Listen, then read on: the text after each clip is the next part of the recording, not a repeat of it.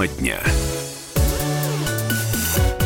Итак, мы возвращаемся в прямой эфир радио «Комсомольская правда». Меня зовут Валентин Алфимов. Говорим с вами на главные темы этого дня. Смотрите, очень интересный опрос появился сегодня э, на сайте Левада-центра. Тиражируют его средства массовой информации. Ну, давайте мы с вами попробуем тоже провести что-то подобное. Итак, молодые люди, говорят э, опрошенные, в возрасте от 18 до 25 лет, не вступившие в брак, интересный момент. Должны жить отдельно от родителей. Так считают 62% россиян. А, итак, ваше мнение, когда, когда ребенок должен а, начинать жить отдельно? А, вот опрошенные Левадой россияне говорят, что от 18 до, если 18-25, то ну, должен уже уехать. Ну, по крайней мере, 62% так считают. Каких россиян, спрашивает, спрашивает слушатель. Объясняем это. Результат опроса Левада проводился он с 22 по 28 ноября 2018 а, года. В исследовании приняли участие 1600 человек в возрасте от 18 лет и старше.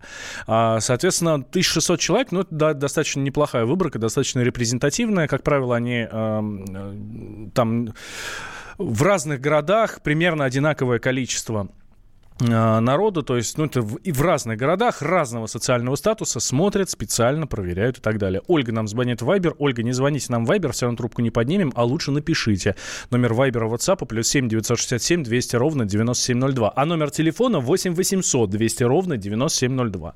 В каком возрасте, по-вашему, дорогие друзья, дети должны уезжать от родителей? И вы живете с родителями или нет? Или, может быть, дети ваши с вами живут? Расскажите нам об этом, правда, очень интересно.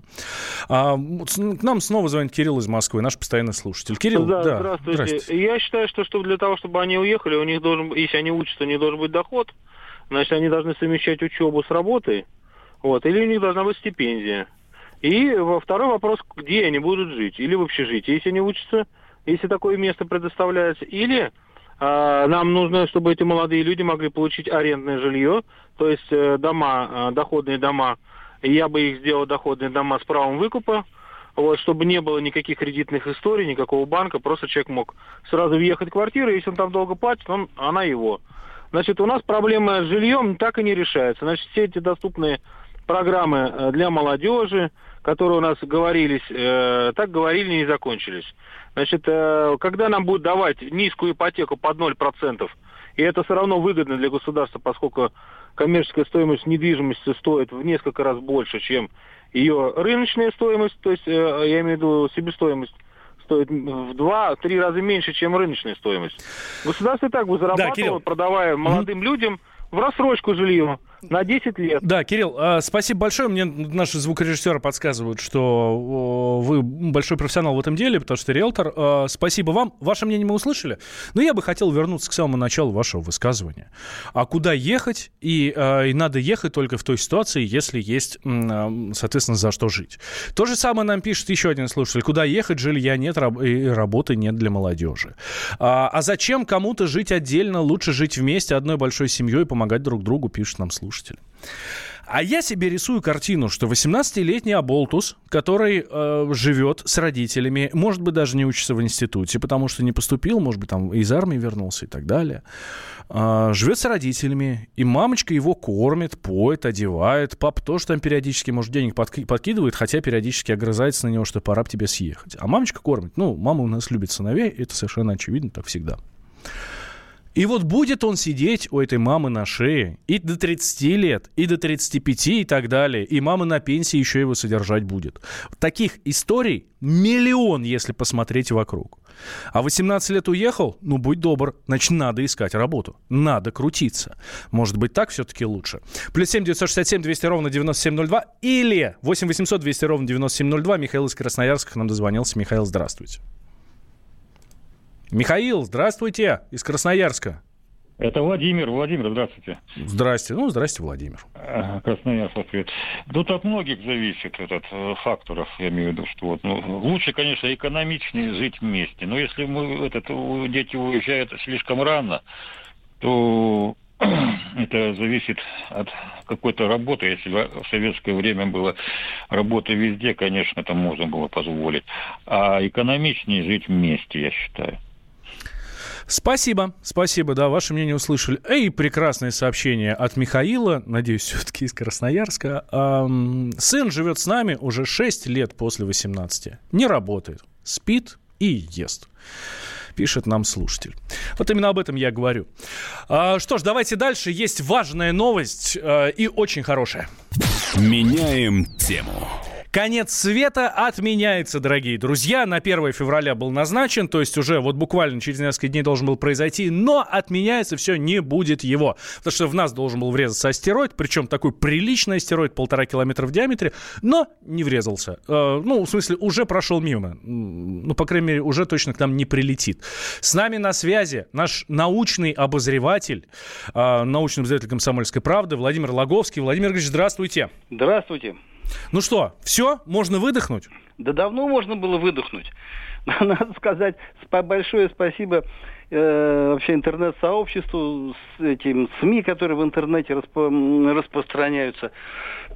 дружно, дружно напугали, дружно пугали несколько, несколько дней. Хотя загодя было известно, что этот астероид, он еще 13 января 2019 года уже пролетел мимо, вот тот самый, на, на который грешили, что, дескать, врежется в Землю, устроит конец света. Он уже в 61 миллионе километров от Земли пролетел еще 13 января, но СМИ продолжали все пугать. Ну, а, а пришлось а, на а вот эти сайте, знаете, дать разъяснение. Угу. Владимир, а вот 61 миллион, это много или мало? Ну, это просто много. у них там, у вас в космосе там все по-другому. Это много, это 150 расстояния от Земли до Луны. А. Но справедливости ради стоит сказать, что основание это для запугивания было, а, просто оно давным-давно улетучилось, но грех было не вспомнить, потому что и в самом деле астрономы, было время еще в 2002 году, на 2019 год астрономы назначили конец света, что где вот 1 февраля 2019 года в наш врежется астероид, который называется 2002 НТ-7. Его тогда в 2002 году обнаружили, прикинули траекторию, говорят, мама дорогая, так он же прям в землю летит. Ну, вот то наблюдение, которое mm-hmm. показал. Ну, где-то где в течение месяца присмотрелись, говорит, не-не-не, скорее всего нет, вероятность остается, но, скорее всего, не врежется. Ну, еще прошло полтора, ну, еще полмесяца, где-то где-то, где-то около двух месяцев прошло, и по уточненным данным выяснилось, что он совсем совсем э, никогда в землю не врежется. Его Владимир вообще Ильич... вычеркнули из, из списка потенциально опасных. Но было время, да, пугали. А, важный вопрос, у нас буквально 20 секунд до конца. А, ближайших чего ждать? Когда у нас следующий астероид врежется? М-м, пока, знаешь, вот так, таких, чтобы точненько, точненько к нам так, таких нету. А по офисам пугают. Там есть какая-то вероятность, но из всех известных астероидов нет такой вероятность, чтобы вот они прям вот было известно, что прям в Землю летят. Как это мизерно есть, и то где-то один-два mm-hmm. астероида.